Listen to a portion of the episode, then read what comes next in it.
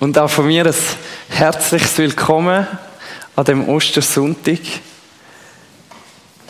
wo wir die Auferstehung vom Sohn von Gott feiern, die Auferstehung von Jesus Christus. Letzten Freitag haben wir Karfreitag gehabt, hat der Thomas uns mit reingenommen, warum Jesus so grausam hat müssen sterben und heute möchten wir darüber reden, über seine Auferstehung, über einen Grund von der Freude. Und ich probiere so ein bisschen up to date zu bleiben mit dem, was in der Welt so passiert, aber auch nicht zu fest. Und darum habe ich äh, den NZZ-Newsletter abonniert, den man per Mail bekommt. Das sind immer so ein paar Schlagzeilen und ein paar Sätze dazu. Und da habe ich diese Woche den Text gelesen. Der gekreuzigte Jesus ist auch der, der auferstanden, auferstehen wird. Ostern lehrt uns, dass Werden und Vergehen, Tod und Leben nicht voneinander zu trennen sind. Diese Botschaft stiftet Hoffnung und selten war es wichtiger, auf sie zu vertrauen, wie jetzt, da in Europa wieder Bomben fallen und es immer weniger Gewissheiten zu geben scheint. Das ist die Woche im NZZ-Newsletter, wo viele Leute lesen, die überhaupt nichts mit Ostern zu tun haben, mit dem Christentum zu tun haben. Und das hat mich so gefreut. Und ich möchte uns heute Morgen mit Ihnen nehmen in die erste Begegnung, die jemand gemacht hat mit dem auferstandenen Jesus Christus. Und wir lassen zusammen auf Gottes Wort aus Johannes 20, Verse 11 bis 18.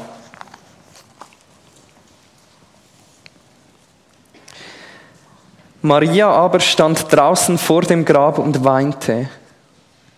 Wie sie nun weinte, beugte sie sich in das Grab. Und sie sieht zwei Engel in weißen Kleidern sitzen.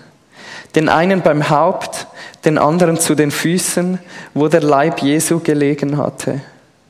Und diese sprechen zu ihr, Frau, warum weinst du? Sie spricht zu ihnen, Sie haben meinen Herrn weggenommen und ich weiß nicht, wo Sie ihn hingelegt haben. Und als sie das gesagt hatte, wandte sie sich um und sah Jesus dastehen und wusste nicht, dass es Jesus war. Jesus spricht zu ihr, Frau, warum weinst du? Wen suchst du? Sie meint, es sei der Gärtner und spricht zu ihm, Herr, wenn du ihn weggetragen hast, so sage mir, wo du ihn hingelegt hast, und ich will ihn holen. Jesus spricht zu ihr, Maria. Da wendet sie sich um und spricht zu ihm, Rabuni, das heißt Meister. Jesus spricht zu ihr, Rühre mich nicht an, denn ich bin noch nicht aufgefahren zu meinem Vater. Geh aber zu meinen Brüdern und sage ihnen, ich fahre auf zu meinem Vater und eurem Vater, zu meinem Gott und eurem Gott. Da kommt Maria Magdalena und verkündet den Jüngern, dass sie den Herrn gesehen und dass er dies zu ihr gesprochen habe.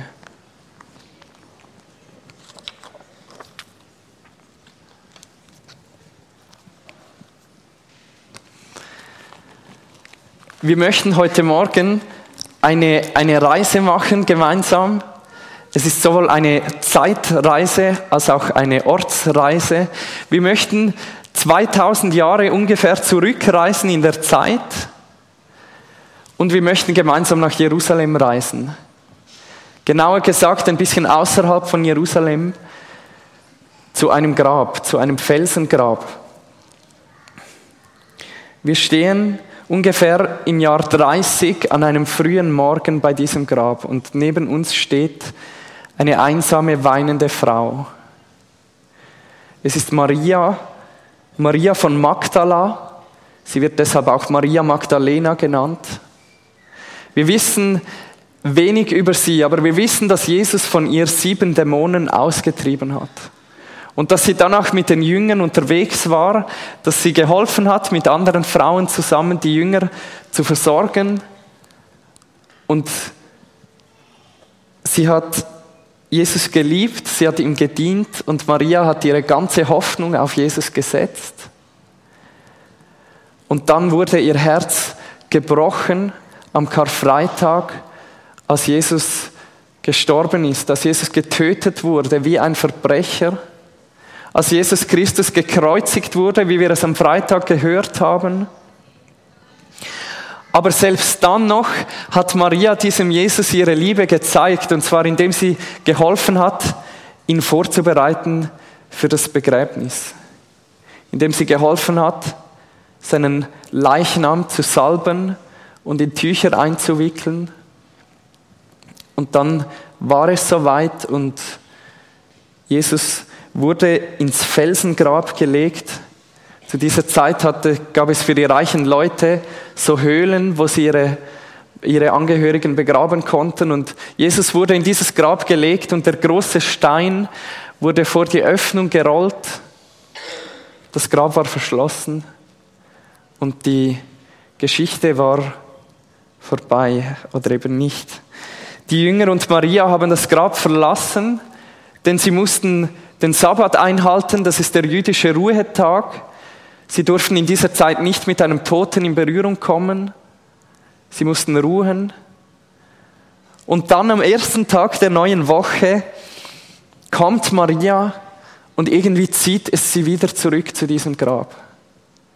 Sie kann nicht einfach abschließen mit diesem Jesus, sogar jetzt noch nicht, als er gestorben ist. Und Maria findet das Grab geöffnet und der Leichnam von Jesus Christus ist verschwunden. Und Maria ist traurig, sie beginnt zu weinen, denn sie hat sich nur etwas gewünscht jetzt noch. Sie hat sich nur das gewünscht, dass Jesus, den sie so geliebt hat, in Frieden ruhen kann. Und jetzt ist ihr sogar das genommen worden. Denn Maria denkt sofort, jemand muss diesen Leichnam gestohlen haben. Schließlich ist das die einzige mögliche Erklärung für ein leeres Grab. Oder nicht? Während sie trauert und weint, beugt sich Maria nach vorne und schaut in dieses Grab hinein. Und vielleicht kannst du dich daran erinnern, als du das letzte Mal etwas ganz Wichtiges irgendwo verloren hast. Vielleicht deinen, deinen Autoschlüssel oder ein Portemonnaie. Und manchmal machen wir doch dann das, wir schauen immer wieder an den gleichen Ort. Wir wissen genau, es ist nicht mehr dort. Wir haben es irgendwo verloren. Aber wir suchen es irgendwie und es zieht uns wieder zu diesem Ort hin. Und ich habe mir das ein bisschen so vorgestellt mit Maria. Sie schaut, obwohl sie weiß, da ist er nicht, er ist weg. Und dann erlebt Maria eine große Überraschung und sie sieht in diesem leeren Grab zwei Engel in leuchtend weißen Kleidern sitzen. Der eine sitzt dort, wo der Kopf von Jesus gewesen war und der andere dort, wo seine Füße lagen. Was machen diese Engel hier? Was machen zwei Engel im leeren Grab von Jesus Christus? Die Engel zeigen uns etwas und sie zeigen uns, für dieses leere Grab gibt es keine rein menschliche Erklärung. Maria ist auf der Suche nach einer logischen menschlichen Erklärung und die logische menschliche Erklärung ist, jemand hat diesen Leichnam mitgenommen und gestohlen und das Grab ist offen, weil dieser Dieb davongegangen ist und die Leiche von Jesus Christus gestohlen hat. Und diese beiden Engel zeigen uns, nein, hier ist etwas ganz anderes geschehen. Hier hat Gott selbst aus der himmlischen Welt und Wirklichkeit eingegriffen.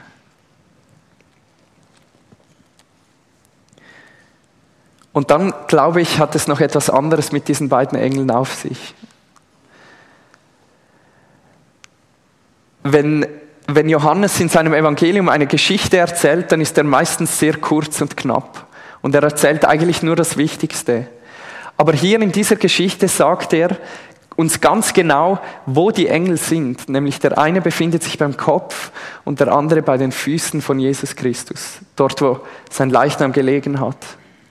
Und wenn ihr das Alte Testament gut kennt, dann fällt euch vielleicht etwas ein. Und zwar, dass es an einem anderen Ort im Alten Testament auch zwei Engel gab, die einander gegenüberstanden. Und zwar war das bei der Bundeslade, bei dort, wo, wo Gottes Präsenz lebte eigentlich mit seinem Volk. Auf dieser Bundeslade gab es einen Deckel, das war der Sühnedeckel, so wurde er genannt. Und auf diesem Deckel standen zwei Engel, die einander anschauten und in der Mitte dieser beiden Engel lebte Gott. In, dieser, in der Mitte dieser beiden Engel war Gott präsent. Und vielleicht, und ich gebe zu, ich bin nicht ganz sicher, ob diese Auslegung stimmt oder nicht. Das gestehe ich euch heute Morgen. Aber ich glaube, es ist ein geheimer Hinweis in diesem Text darauf, wer zwischen diesen beiden Engeln gelegen hat, das war nicht einfach ein Mensch, sondern es war Gott. Diese beiden Engel fragen Maria, Frau, warum weinst du? Auf Deutsch klingt dieses Frau ein bisschen grob, aber eigentlich ist es eine höfliche Anrede. Es ist eher so wie vielleicht Fräulein oder ich weiß nicht, ob man das noch sagt, aber eine, eine freundliche Anrede, eine höfliche Anrede. Wahrscheinlich nicht. Die Engel fragen Maria, Frau, warum weinst du? Und sie fragen nicht, weil sie verwundert sind, sie fragen nicht, weil sie es nicht wissen, aber sie fragen, weil sie Maria etwas mitteilen möchten, und zwar das, heute ist nicht der richtige Tag, um zu weinen. Heute ist nicht ein Tag, um traurig zu sein, heute ist ein Tag, um fröhlich zu sein. Aber Maria hat noch nicht begriffen, was hier eigentlich vor sich geht. Und das sehen wir daran, dass sie immer noch an dieser menschlichen Erklärung festhält und sagt, Sie haben meinen Herrn weggenommen und ich weiß nicht, wo sie ihn hingelegt haben. Und deshalb bin ich so traurig. Der Leichnam meines Herrn wurde gestohlen und ich weiß nicht, wo ich ihn jetzt noch finden kann. Und noch während sie das sagt, dreht sie sich um und neben ihr steht Jesus. Jesus Christus, der Auferstandene, der Retter und der Erlöser der Welt. Und Maria erkennt ihn nicht. Und da spricht Jesus und das, was er jetzt sagt, ist wahrscheinlich das Erste, was er überhaupt nach seiner Auferstehung gesagt hat. Frau, warum weinst du? Wen suchst du? Und an dieser Stelle möchte ich einen kleinen Break machen und in die Gegenwart zurückkehren. Und ich möchte diese beiden Fragen, die Jesus Maria stellt, auch uns allen heute Morgen stellen. Warum weinst du? Wen suchst du? Warum weinst du? Vielleicht eine, eine blöde Frage in dieser Zeit, denn wir haben viel Grund, um traurig zu sein. Ich habe es am Anfang schon erwähnt, wir wissen es alle, es gibt wieder Krieg in Europa und es sind Leute unter uns, die die Schrecken dieses Krieges miterlebt haben. Vielleicht hast du gute Gründe, traurig zu sein, auch sonst. Vielleicht hast du einen geliebten Menschen verloren, so wie das Maria geschehen ist. Vielleicht hast du an einem Lebenstraum festgehalten und dann ist er plötzlich in Rauch aufgegangen und du stehst vor einem Scherbenhaufen und fragst dich, warum? Warum weinst du? Und ich möchte dir heute Morgen das zusprechen. Jesus kennt dich und er kennt dein Leiden, was immer es ist. Er kennt dich und dein Leiden. Und denken wir einmal darüber nach, das Erste, was Jesus tut nach seiner Auferstehung, er kümmert sich um eine einsame, weinende Frau. Das ist das Erste, was Jesus tut. Und ich möchte euch eine Stelle vorlesen aus einem Kommentar zu diesem Text über Jesus. Er gibt sich dem Schwachen hin sucht das Verirrte, lässt die 99 Schafe stehen und widmet sich dem einen, das eben jetzt der Hilfe bedarf. Nicht eine große Offenbarung an die Welt geschah am Ostermorgen. Nicht einmal sogleich die Bestellung der Jünger zu ihrem hohen Amt. die erste Tat des Auferstandenen, war die Tröstung einer Frau, die an einem Grabe weinte, trostlos darüber, dass mit seiner Leiche Jesus selbst ihr ganz verloren und verschwunden sei.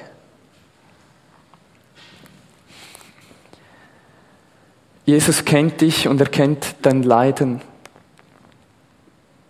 Lass ihn in deine Traurigkeit und in deinen Schmerz hinein und er wird dir Grund zur Freude geben. In den Psalmen können wir es nachlesen. Die mit Tränen säen, werden mit Freuden ernten. Und jetzt möchte ich zur zweiten Frage kommen, die Jesus Maria stellt. Wen suchst du? Und auch diese Frage, wen suchst du, möchte ich dir heute Morgen stellen. In einem anderen Kommentar zu diesem Text habe ich einen Gedanken gelesen, der mich sehr bewegt hat. Nämlich der Satz, Maria hat einen Toten gesucht und einen Lebenden gefunden. Maria hat einen Toten gesucht, aber einen Lebenden gefunden. Wie ist es mit uns? Wie ist es mit dir heute Morgen? Vielleicht bist du Christ, aber du suchst nach einem Toten. Vielleicht suchst du einen Gott, der keine Autorität hat und der mit allem einfach einverstanden ist. Vielleicht suchst du einen Gott, der in deinem Leben, in deinem Alltag nichts zu sagen hat. Wen suchst du? Und vielleicht bist du heute Morgen hier und du weißt gar nicht recht, wen du eigentlich suchst. Vielleicht fühlst du dich irgendwie hingezogen zu dem Christentum, zu diesem seltsamen Glauben. Vielleicht bist du heute Morgen hier, weil dich etwas gezogen hat, aber du weißt nicht so recht, was du glauben sollst und das Ganze mit der Auferstehung klingt dann doch ein bisschen unwissenschaftlich, irgendwie seltsam. Vielleicht glaubst du an eine kosmische Kraft, die irgendwo weit weg von uns dieses Universum ins Leben gerufen hat, aber auf keinen Fall eine Person, die redet und spricht und handelt und lebt. Wen suchst du? Und wenn eine von diesen beiden Optionen dich beschreibt heute Morgen, dann möchte ich dir das mitgeben. Es könnte sein, dass du einen Toten suchst, aber einen Lebenden finden wirst. Das ist Maria passiert und es könnte auch dir passieren. Vielleicht suchst du einen Toten und vielleicht wirst du einen Lebenden finden. Und jetzt lasst uns zurückreisen in die Vergangenheit, zurück zu Maria Magdalena und Jesus. Jesus sagt zu Maria diese beiden Fragen, warum weinst du, wen suchst du? Und die arme Maria meint, dass er der Gärtner ist und sie sagt zu ihm, Herr, wenn du ihn irgendwo anders hingebracht hast, dann sag mir doch, wohin du ihn gebracht hast und ich werde ihn holen gehen. Und es ist doch schon erstaunlich, dass Maria Jesus nicht erkennt in diesem Moment. Alle ihre Gedanken kreisen um ihn, sie sucht ihn, sie vermisst ihn. Aber jetzt steht er neben ihr und sie erkennt ihn nicht. Aber wenn wir die anderen Begegnungen anschauen in der Bibel, die es gibt mit dem auferstandenen Jesus, dann zeigt sich so ein bisschen ein Muster. Vielleicht mögt ihr euch erinnern, als, als der auferstandene Jesus den beiden Jüngern auf der Straße nach Emmaus begegnet ist. Und die waren gerade am Diskutieren und ja, was ist da passiert mit dieser Kreuzigung? Und dann ist plötzlich so ein dritter Wanderer neben ihnen und spricht mit ihnen und beginnt mitzudiskutieren. Und sie erkennen ihn nicht. Sie merken nicht, dass es Jesus selber ist.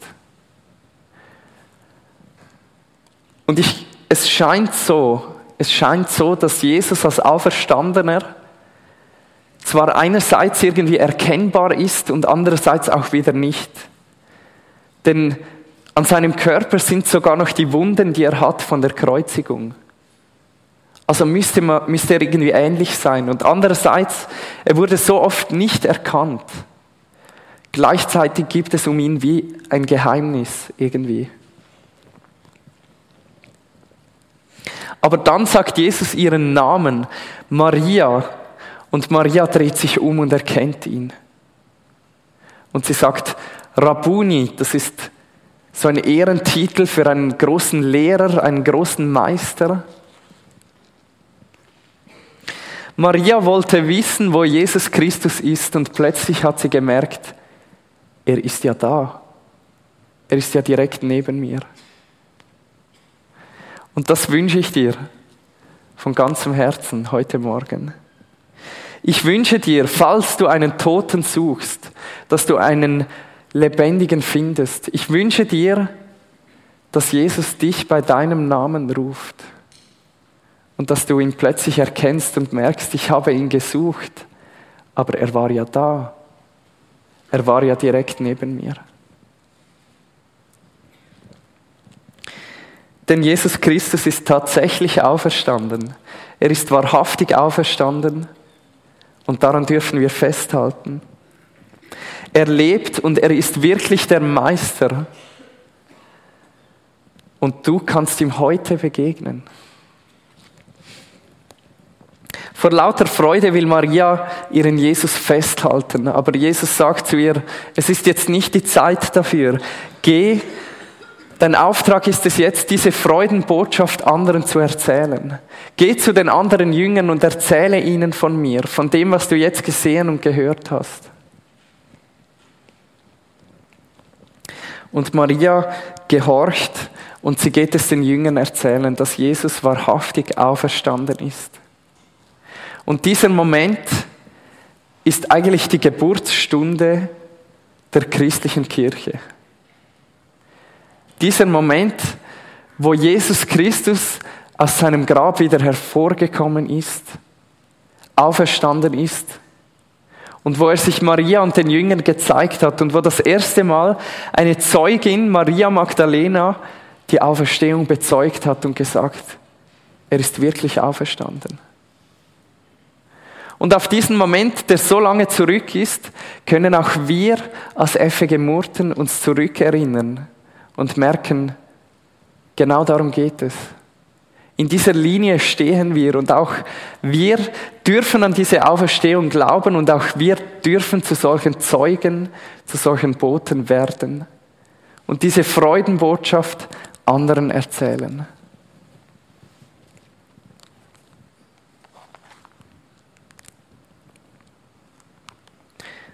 Ein letzter Gedanke dazu wenn Jesus auferstanden ist, dann werden auch wir einmal auferstehen. Falls ihr am Karfreitag da wart, wir haben das Lied Das Glaube ich gesungen. Es ist das vertonte apostolische Glaubensbekenntnis. Und mir ist es noch nie so wie dieses Mal aufgefallen, dass in diesem Glaubensbekenntnis zweimal die Auferstehung vorkommt. Nämlich einmal, wir glauben an die Auferstehung von Jesus. Und dann, ich glaube an die Auferstehung, wenn Jesus wiederkommt. Und damit ist dann unsere Auferstehung gemeint. Das ist der Grund für unsere Hoffnung, dass der Tod und das Übel und der Krieg nicht das letzte Wort hat. Jesus ist der Erstgeborene aus den Toten, so nennt ihn Paulus, und wir dürfen ihm folgen. Für uns gibt es ein ewiges Leben. Auch wir dürfen auferstehen, so wie Jesus auferstanden ist.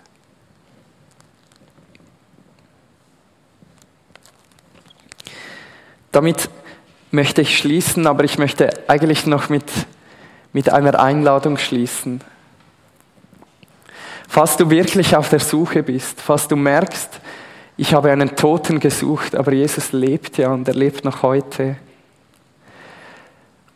dann bitte ich dich, dass du auf jemanden zugehst heute Morgen, auf mich oder auf Thomas oder auf jemanden hier, den du kennst und mit ihm darüber sprichst. Das alles, das, das sind nicht leere Worte. Dieser Jesus lebt wirklich. Er ist wirklich auferstanden und du kannst ihm wirklich begegnen. Und das möchte ich dir wünschen, falls du auf der Suche bist Nimm jetzt diese Gelegenheit wahr, noch heute Morgen, warte nicht. Ich möchte beten mit uns.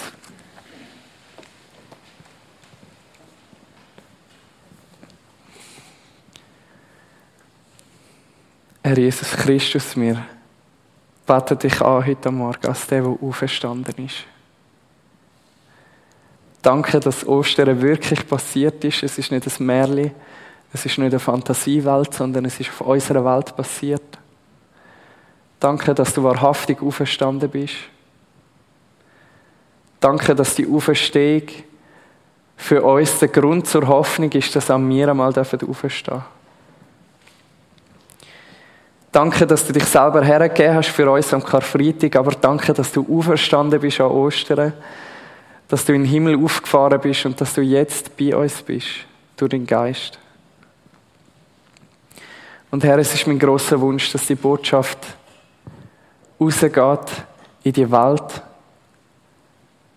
und dass viele noch daran glauben, die jetzt noch zweifeln, die noch suchen, dass sie dazukommen zu deiner grossen, grossen Familie. Und um das möchte ich dich bitten, wirkt du, allmächtiger Gott. Wir preisen dich. Amen.